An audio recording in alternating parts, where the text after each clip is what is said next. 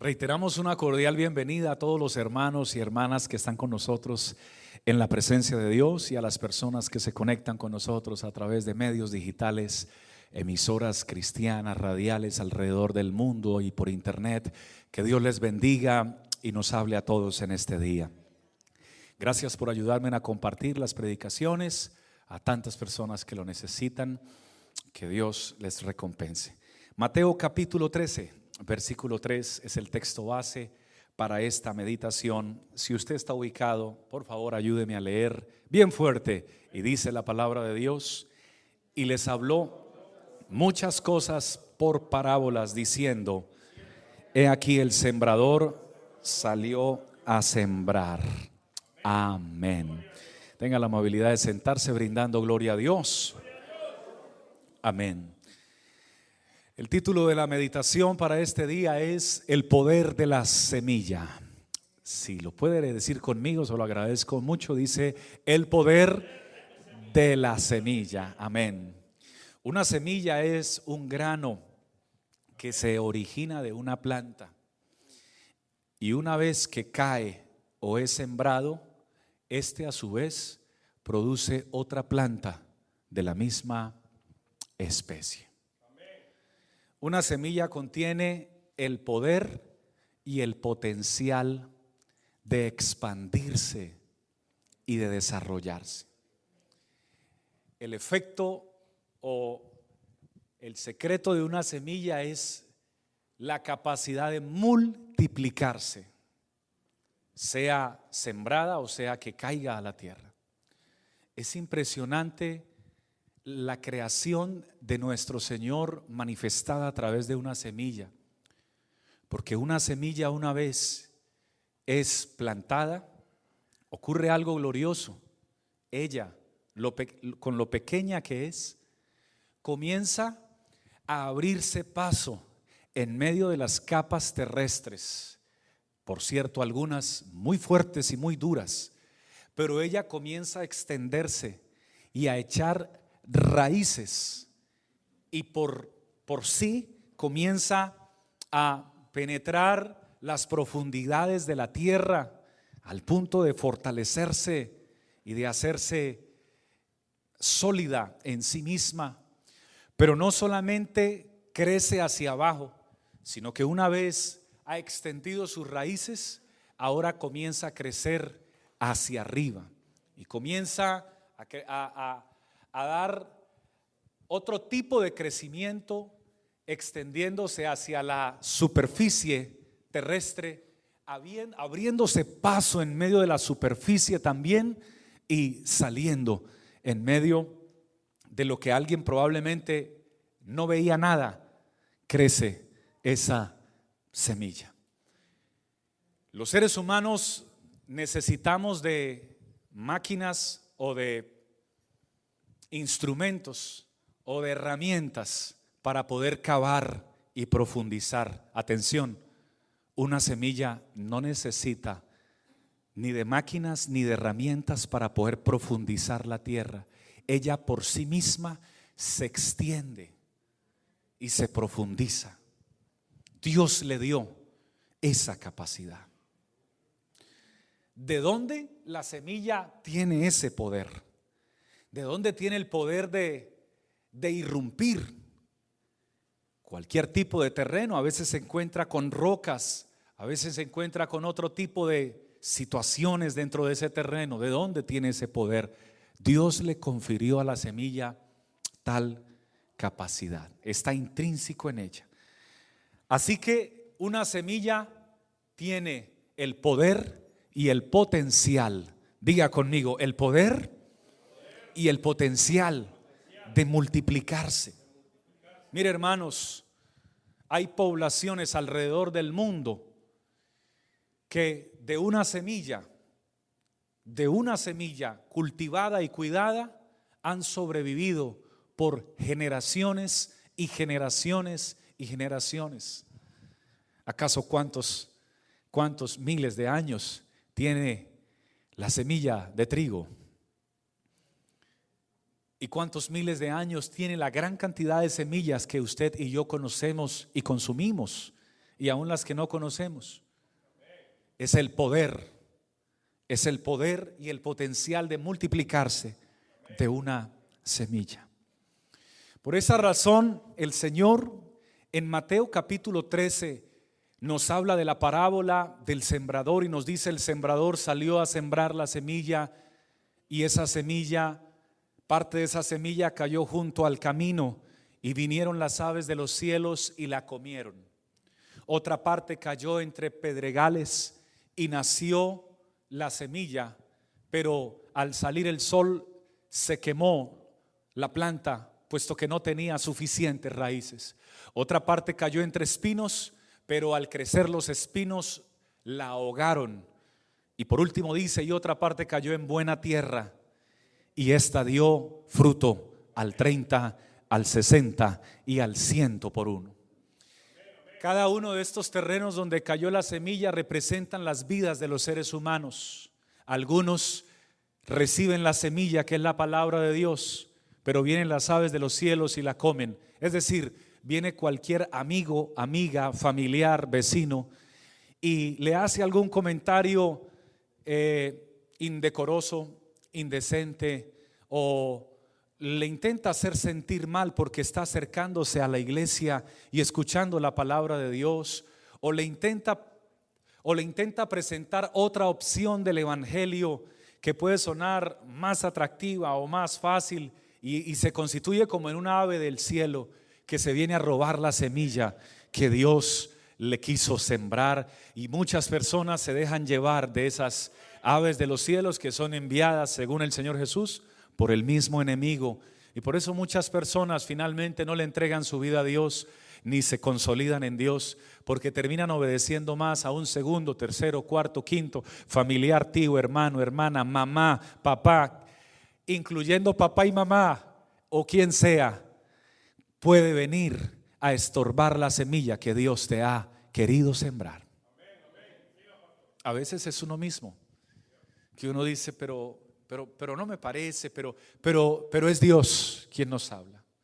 Y, entonces en cada tipo de terreno, los que están entre la semilla que fue sembrada entre piedras, son esos terrenos o esos corazones duros, que Dios les habla, pero se endurecen.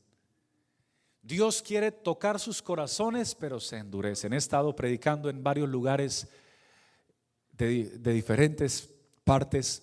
Y me llama la atención que en todo lugar encuentro personas mientras, mientras oramos, personas que bajan sus manos y cierran sus manos. Y como que, como que hacen fuerza con sus dientes también y cierran sus ojos y como que, como que se cierran cuando Dios les está hablando. La presencia de Dios se está moviendo y ellos se endurecen. Y eso representa el tipo de terreno como un corazón de piedra. Y Dios no quiere que la persona se mm, endurezca, porque una roca no produce vida. Dios quiere que seas un terreno dócil, donde se siembre la semilla y en vez de cerrarse, en vez de hacer fuerza, oh Dios está moviendo, con más razón, aquí te presento mis manos. Se está manifestando la gloria de Dios, levanto mis manos. Dios me quiere tocar, abro mis labios y le digo, Señor, toca mis labios y toca mi corazón. Dios me llama a rendirme delante de su presencia. No me salgo huyendo, sino que al contrario le entrego porque no quiero tener, no quiero ser un terreno de piedra, quiero ser un terreno dócil para esa semilla. Otro, los otros tipos de terreno como los espinos, el Señor Jesús explicó que son aquellos que tienen tanto afán por las riquezas y por los placeres de la vida, que dicen, ay, pero es que yo estoy muy joven todavía, yo quiero es disfrutar la vida. Lo importante es ser feliz, dicen muchas personas. Lo importante de la vida es ser feliz, sin importar lo demás. Eso es un error pensar así. Porque la felicidad verdadera no se encuentra en el mundo. La felicidad verdadera no se encuentra con ninguna compra que usted realice o con ningún cambio estético que usted realice para su cuerpo. La verdadera felicidad que el ser humano puede encontrar tiene que ir más allá y más que felicidad se llama gozo y ese gozo se recibe cuando Cristo Jesús entra en lo más profundo de una vida y de un corazón. Él produce gozo. Alabado sea el nombre del Señor. ¿Cuánto brindan gloria a Dios? Hermanos, ocurre algo precioso en el capítulo 9 de San Lucas. Regáleme toda su atención, porque ahora el Señor se aleja de la ciudad y se va a un lugar desértico a hablar con sus discípulos. Pero aquí se pone muy interesante todo esto. Porque el Señor se aleja y lo que me llama a mí la atención es que las personas se enteraron y se fueron hacia el desierto a escucharle. En este tiempo hay muchos que les cuesta ir a una iglesia con sillas cómodas, con, con aire acondicionado, clima fresco les cuesta, pero, pero cuando una persona sabe con quién se va a encontrar, no le cuesta. Era un desierto. Amén. Una hay personas que viajan dos horas, tres horas, atención, diez horas para ir a un concierto. No sé si lo sabía, pero hay gente que lo hace. Hay gente que viaja horas para ir a ver un partido de su equipo favorito. Y está bien quiere ir a apoyar a su equipo. Bueno, hubo gente también que viajó horas a pie desde su casa hasta el desierto para ir a escuchar a Jesús. ¿Qué tiene Jesús? Que no tiene un partido de fútbol. ¿Qué tiene Jesús que no tiene un centro de entretenimiento? ¿Qué tiene Jesús tan atractivo para que una persona llegue allí? Bueno, lo que Él tiene es que cuando Él abre su boca, de su boca salen palabras de vida eterna, de restauración, de consuelo, de fortaleza y de esperanza. Así que ese desierto ahora se convirtió en una multitud de personas que durante todo el día estuvieron escuchando el mensaje del Señor Jesús. Pero mucha atención a lo que le quiero decir a continuación. Ya se estaba ocultando el sol, era tarde, no habían almorzado, habían niños ahí, habían adolescentes, habían mujeres, habían ancianos. Y uno de los discípulos le dice al Señor, Señor, atención, me agradó la actitud de este discípulo porque pensó en la gente. Los discípulos de Cristo debemos pensar en la gente. Algunos discípulos solo piensan en su propio bienestar, pero los discípulos de Cristo piensan primero en el bienestar de los demás. Y ese discípulo le dice al Señor, Señor, ya, ya, ya se hace tarde estamos lejos de la ciudad, por aquí no hay nada para que ellos puedan comprar, ¿por qué no los despides? Pensando en el bien de la gente. Pero me conmueve más el corazón que el Señor en San Lucas capítulo 9, versículo 13 les dice algo que tocó el corazón de ellos y que hoy toca nuestros corazones porque es palabra de nuestro Señor Jesús. El Señor Jesús les dijo, dadles vosotros de comer. Jesús le dice a sus discípulos esa declaración de fe. Y dijeron ellos, no tenemos, nos encantaría darles de comer, pero no tenemos más que cinco panes y dos pescados. A no ser, se la están proponiendo al Señor, a no ser que vayamos a comprar alimento para esta multitud. Como quien dice, Señor, revise la, la ofrenda. Porque, porque son cinco mil hombres sin contar las mujeres ni los niños. Y habían algunos allá, como en este tiempo los hay, como yo, que comemos no por uno, sino por dos. Así que la cuenta se iba a ir fuerte. Así que Señor, ¿cómo le vas a hacer?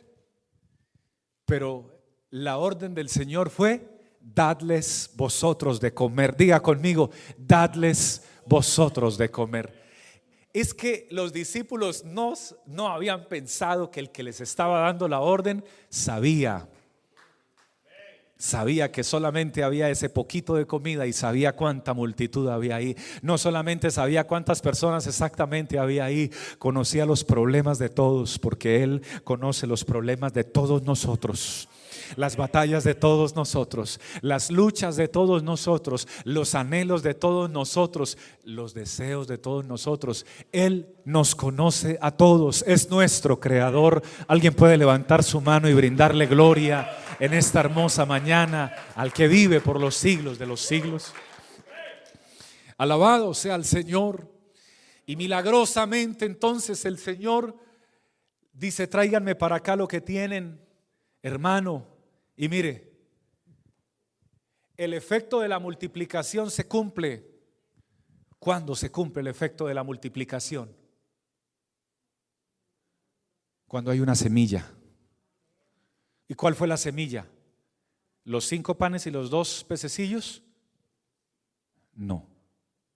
La semilla fue, dadles vosotros de comer. La semilla no es lo físico que tú tienes, ni en tus manos, ni en el banco, ni tus recursos, ni tus recursos intelectuales. La semilla es la palabra de Dios. Dadles vosotros de comer. Y tomó los pocos recursos que habían y con el poder de su palabra les dijo, denles de comer. Alabado sea el Señor. Y comienzan esos caballeros llenos de fe a empezar a repartir a la persona, no sé. Y, de en toda, en toda iglesia y en todo momento de repartir siempre está el que habla más que otro, ¿no? Me imagino el que hablaba más que otro y de a cómo le vamos a dar a cada uno. No, pues imagínense, hay dos pescados. Vamos partiendo de a pedacito hasta que se acabe eso. No, no, no, no. Denles, denles de comer. Jesús no dijo, denles migajas. Jesús dijo, darles de comer. Jesús jamás te va a dar migajas. Jesús siempre te va a dar una porción suficiente para que quedes satisfecho, contento y gozoso con lo que Él tiene para ti. Alguien le da la gloria al que vive por los siglos de los siglos. Hermano, yo siento su presencia mientras predico esta palabra, porque no te estoy predicando un Dios, un Dios mezquino. Mezquino significa Mm, así como, como, como, que, como que te da poco y tú quedas con ganas. No te estoy predicando un Dios tacaño, no te estoy predicando un Dios que te da solamente lo necesario y, y no se mueva más porque no le alcanza. No, ese no es mi Dios. Te estoy predicando un Dios que dice, dales vosotros de comer. Hay abundancia de pan, hay abundancia de semilla, hay abundancia de palabra, hay abundancia de Dios, hermanos. Aleluya. A su nombre sea la gloria. Yo siento su presencia aquí. Hermano, y como es un Dios de orden, dice que hagan grupos de 50 y se recuesten. Porque es un Dios de orden. Nada de hacer línea y el que corra más, porque en todo lugar también está el, el ventajoso. El ventajoso que no le gusta hacer la fila. El ventajoso que le gusta eh, esperar que alguien se descuide para él eh, ponerse adelante de la fila. No, Dios no es así. Dios no es ventajoso con nadie. Que se sienten todos. Hay para todos. Que se recuesten en grupos de 50. Y comieron todos. Hermanos, escúcheme. Y comieron todos Alguien me tiene que alguien tiene que recibir la revelación que viene a continuación. Y comieron todos y se saciaron. Y sobraron doce cestas llenas.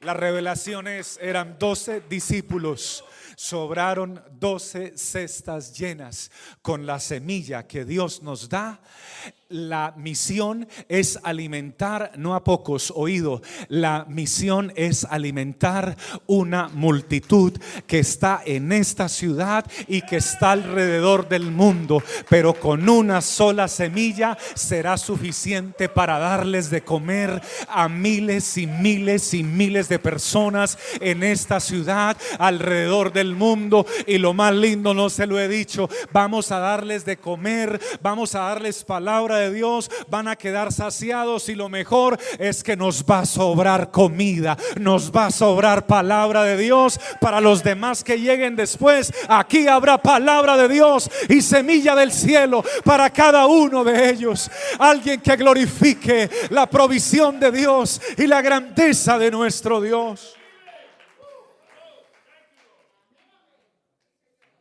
Esa es nuestra tarea, hermanos. Dale de comer a tu hijo. No patrocines el pecado a tu hijo ni a tu hija porque eso te va a traer ruina hoy, mañana o en los próximos, próximos meses. Si tú das dinero y sabes que el dinero que está dando es para que tu hijo o tu hija deshonre a Dios, te quiero decir que eso no te va a traer bendición, te va a traer pobreza, lo dice la palabra de Dios. No patrocines el pecado. Ay, pero yo no estoy haciendo nada malo. Tú no, pero estás entregando dinero para que otro lo haga. No patrocines el pecado. Entrega la semilla de Jesús. Pero si no la quieren recibir, entrégala. Porque habrán terrenos de piedra. Habrán terrenos junto al camino. Habrán terrenos entre espinos, pero tú sigues sembrando la semilla, porque tú no sabes en qué momento, en qué momento la persona abrirá su corazón y Dios podrá operar en ella. Tú entrega la semilla y no patrocines el pecado. Amén. Siento que Dios le está hablando a alguien. Si tú sabes que tu hijo o tu hija va a hacer algo malo con el dinero que se, tú le vas a dar, no se lo des, te va a traer ruina y pobreza. Te lo enseña Dios hoy. Obedécele, para que no te lamentes más adelante. Da lo necesario, comida, techo, ropa. Si es menor de edad, si ya es mayor de edad, ya Él debe ayudar y aportar en la casa. Yo siento la presencia de Dios aquí. Yo siento la presencia de Dios aquí. Permítame decirle algo más para aprender el poder de la multiplicación de una semilla. Tomemos como ejemplo un grano, un pequeño grano de maíz. Regáleme toda su atención, un pequeño grano de maíz. ¿Qué puede, ¿Qué puede usted hacer con un pequeño grano de maíz? Podría hacer varias cosas, pero permítame decirle dos. Podría llevarlo a su boca y comerlo y disfrutarlo. O podría sembrarlo. Y por un grano de maíz nace una planta y esa planta produce mínimo, atención, mínimo, dos frutos. En algunos países es llamado mazorca, en otros países llamado elote, en otros países llamado de diferente manera. Por como predicamos al mundo, entonces llamémoslo fruto. La planta del maíz entonces produce dos frutos. Y cada fruto que produjo, hermano, nos da como resultado nada menos y nada más que 616 granos. Una. Y la otra, 616 gramos. Y si lo sumas, entonces son 1232 granos de un de un grano de maíz. ¿Qué podrías hacer tú ahora con esos 1232 granos? Podrías comerlos y disfrutarlos, qué deliciosos son. O podrías sembrarlos nuevamente.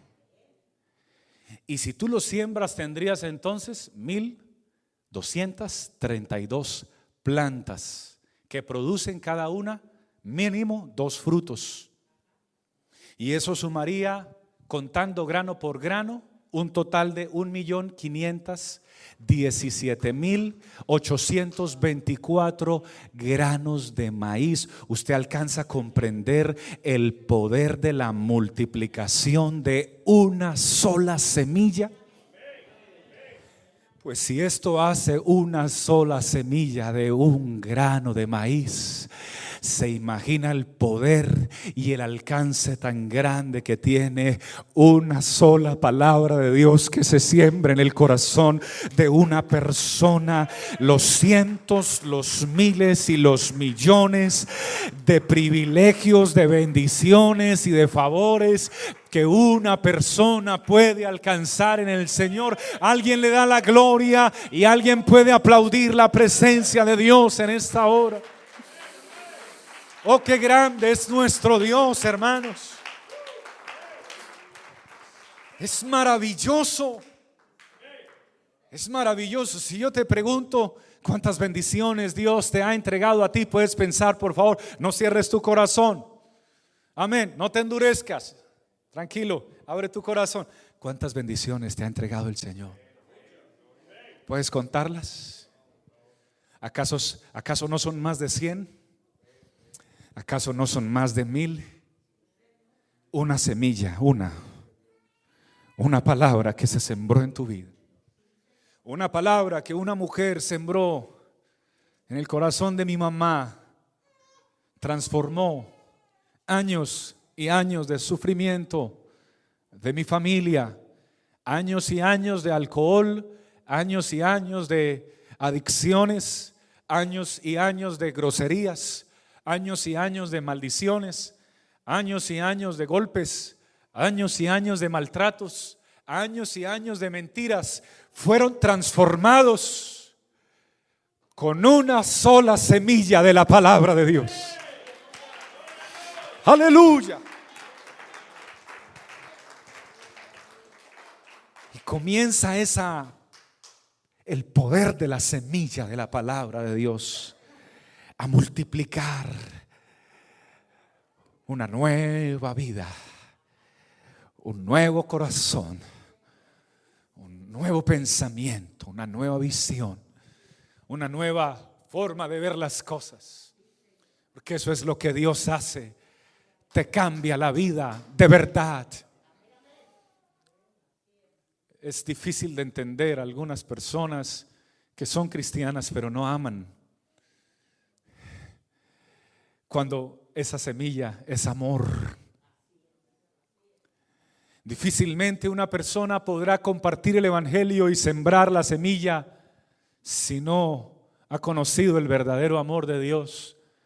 Pues reitero, hay personas que se aman solamente a sí mismas, a su esposa y a sus hijos y hasta luego. Y el mundo que venga un tsunami se los lleve a todos, no le interesa la vida de nadie más. Así no es tu Padre Celestial. Así no es tu Dios. A Él le duele que tu vecino sufra. A Él le duele que tu vecina tenga adicciones. A Él le duele que tu compañero de trabajo se gaste todo su salario en pecado. A Él le duele que tu hermana o tu hermano se esté perdiendo en el pecado. Aunque a ti ya no te duela ni te interese, a Jesús le duele. Y le interesa. Porque cuando tú te estabas perdiendo y cuando yo me estaba perdiendo, a Él le dolió y nos buscó y tuvo misericordia de nosotros y a nosotros se nos olvida que venimos de allá también. Me preocupan tanto las personas religiosas, fanáticas y extremistas que son muy buenas para hablar, pero que a la hora de demostrar amor por los demás usted no encuentra amor son implacables, son justicieros, son, son cortantes y no tienen misericordia de los demás. No es así, mi Padre Celestial. Él tiene misericordia, Él es el buen samaritano que le duele el corazón cuando ve a una persona que está herida en el camino y se acerca al que está herido y le toma las heridas. ¿Quién, ¿A quién le agrada limpiar una herida de alguien que esté junto al camino oliendo mal, con, con, con sangre ya de pronto probablemente ya seca y con tal vez infecciones en esas heridas? ¿A quién le agrada ir a sanar a alguien así? Le comiento a quién le agrada a nuestro Padre Celestial, el buen samaritano. Le agrada sanar a los que están heridos.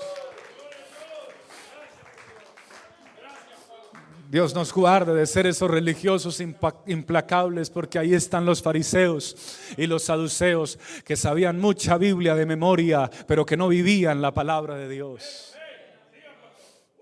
Burladores de Jesús y de las personas pero sin, con muy poco amor de Dios o con nada de amor de Dios. Necesitamos tener el corazón de Jesús. Lo que siente el corazón de Dios es amor por los que están perdidos. Por eso este hombre está aquí predicándoles a ustedes, porque yo un día estuve perdido. No un poco perdido, no, muy perdido. Y mi padre muy perdido. Y mi madre muy perdidos en el pecado ignorantes a la palabra, desconocedores totales de la semilla de la palabra del Señor. Pero Él tuvo misericordia de mí. Si yo puedo estar hoy de pie y si sé algo de la palabra de Dios, es solamente por la gracia y la misericordia de Dios. Si tú estás aquí, es por el amor y la gracia del Señor. Oh, gloria al nombre de Jesús. Ese poder de la semilla. Entonces esa dama que fue a mi casa y nos sembró la palabra, esa semilla transformó nuestras vidas. Alabado sea el Señor. El Señor Jesús dijo en San Juan capítulo 12, versículo 24, y es el último texto que les entrego, regáleme toda su atención. En San Juan 12, 24 Jesús dijo, si el grano de trigo no cae a tierra y muere, queda solo. Pero si muere, lleva mucho fruto. Y estaba hablando de su de su propia vida. Porque Jesús es este, este grano de trigo de San Juan 12:24 que cayó a tierra y murió. Y es natural, si usted toma un grano de trigo y lo deja en su mesa, ¿podrá llevar fruto ese grano de trigo? No. Pero si usted lo lleva a la tierra, ese grano de trigo se muere. Pero luego que muere, allá adentro, en las profundidades de la tierra, se abre paso. Comienzan a salir raíces y comienza a irrumpir en las profundidades de la tierra.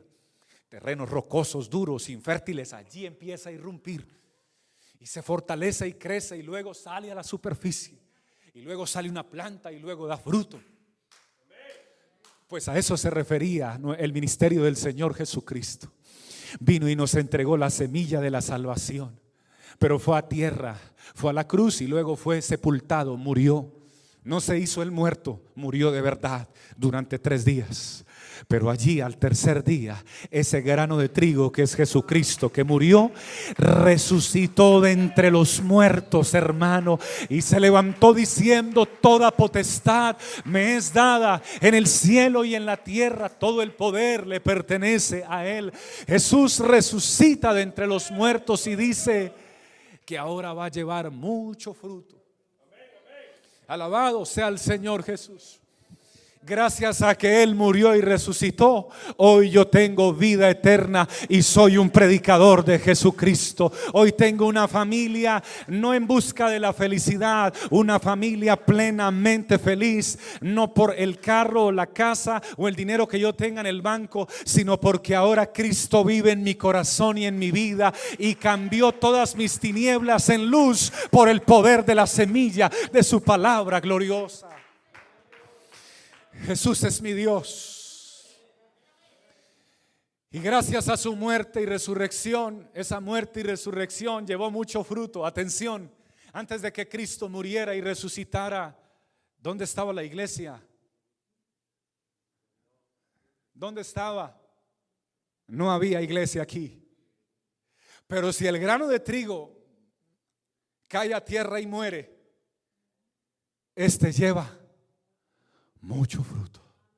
Después de la resurrección de Cristo, comenzaron las personas incrédulas a tener fe en Cristo Jesús y los muertos espiritualmente, que estaban vivos físicamente como yo, recibimos la semilla y comenzamos a vivir para Dios. Recibimos la salvación de nuestro Dios. Hoy tenemos la vida eterna porque por gracia sois salvos por medio de la fe. Esto no es de nosotros. Esto es un don de Dios, es un regalo de Dios, es la obra de Dios en nuestra vida. Bríndele ese aplauso al Señor, hermano, con gratitud.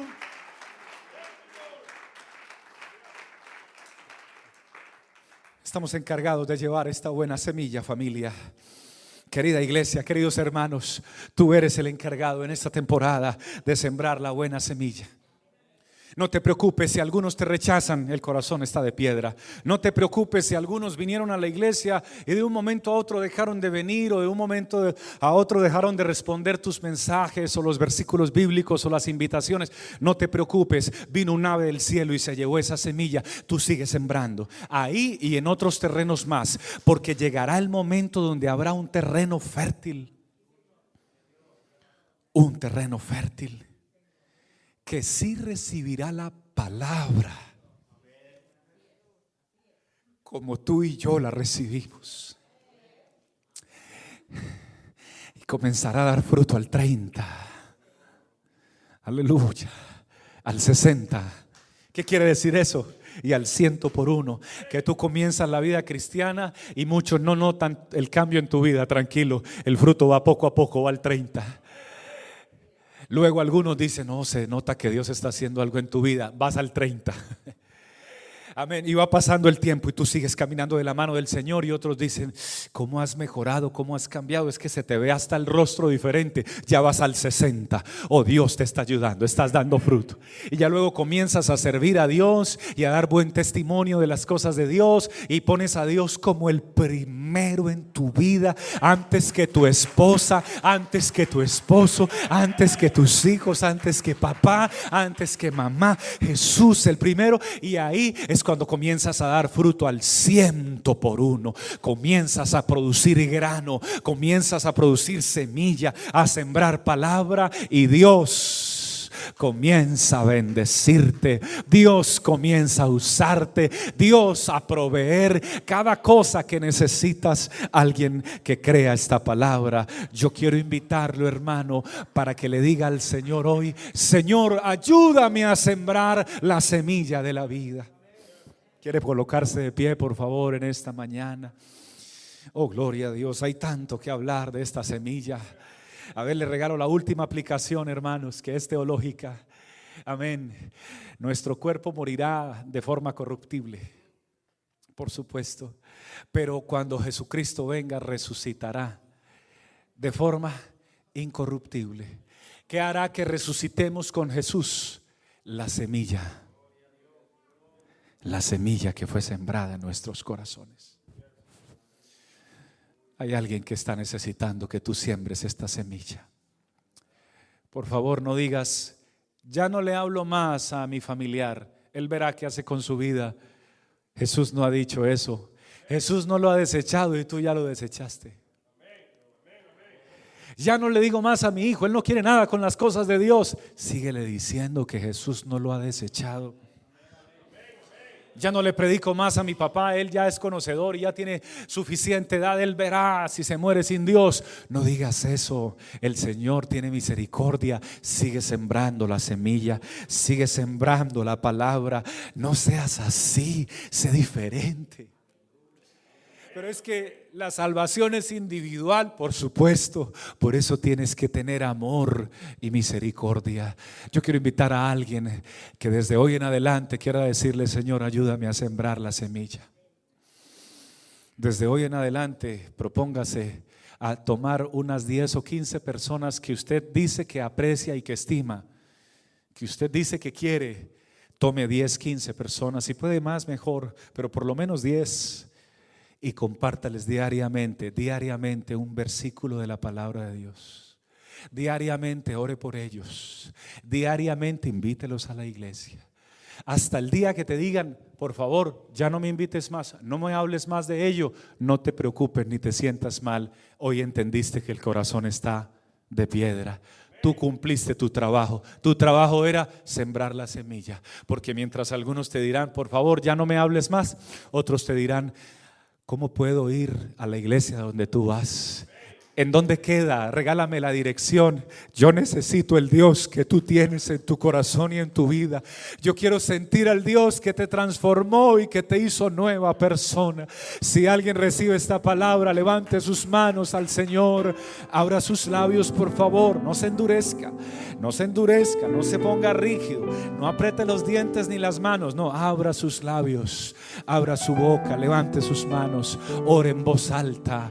Háblele a su Padre y dígale, Señor Dios Todopoderoso, en este momento te doy muchas gracias por darme la oportunidad, oh Dios, de compartir tu palabra a la iglesia. Señor, tantas personas que están necesitando recibir esta buena semilla, Señor, la única semilla que da vida eterna. Señor, tu palabra, tu semilla tiene un poder, Señor, un alcance. oh Dios, que nadie puede determinar, es algo glorioso. Tu semilla le transforma la vida a la gente, sana el cuerpo del que está en depresión Sana, Señor, el corazón del que está afligido. Tu semilla tiene el poder, Señor, de restaurar un matrimonio que está destruido. Tu semilla tiene el poder, Señor de, tocar a un hijo, a una hija, tu semilla tiene el poder. Hermano querido, hermana querida, te pido que ores por un momento. Vamos, por un momentico te voy a pedir que ores por aquellas personas que tú sientes que aprecias o algún vecino o alguien que Dios te a la mente en este momento. Yo te pido que ores por ellos y les digas, Señor, ayúdame a sembrarles la semilla a ellos. Padre Celestial, yo oro por todas las personas que están hoy aquí en la iglesia. Todo aquel que levanta su mano y aún el que todavía no la ha podido levantar, te pido por cada uno de los que están aquí. Espíritu Santo de Dios, te ruego que soples sobre sus corazones y que soples sobre sus vidas. Señor, tu palabra ha sido clara y solo tu semilla, Señor, tiene el poder de transformar y de multiplicar y de dar vida eterna. Te presento a las miles y miles y lo creo por la fe, millones de personas que están recibiendo la palabra alrededor del mundo en este momento yo te ruego por ellos y por los que están aquí, Señor. Y te pido que extiendas tu mano, mi Señor, y que sueltes una palabra, una semilla que traiga libertad al que está, oh Dios, cautivo. Trae libertad, Señor, al que no tiene, Señor, la capacidad de entregar, Señor, su vida. Las cadenas del pecado, rompe las ataduras del error. Te presento a las personas que están sufriendo de depresión, Señor, y que están escuchando esta palabra. Algunas de ellas tienen la fe para creer que tú sanas la depresión.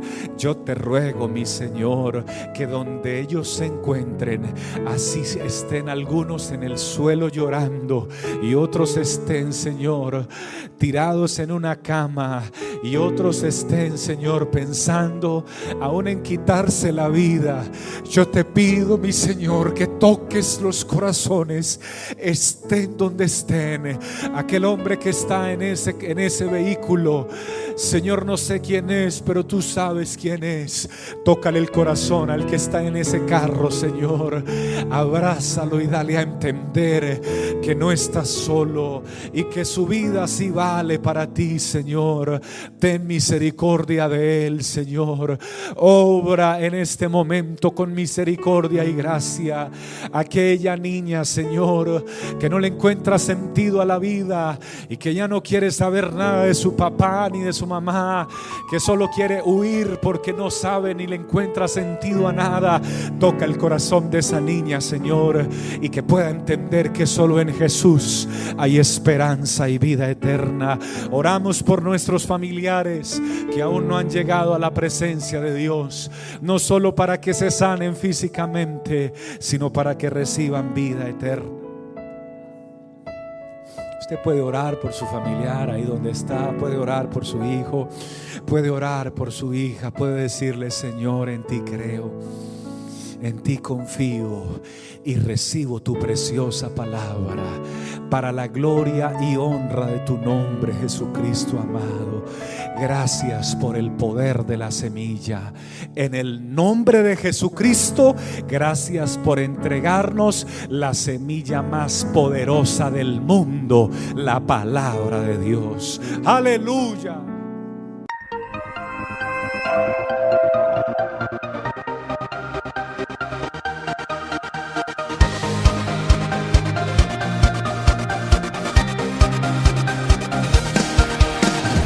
tiempo de vivir de gloria en gloria, el gozo del Señor.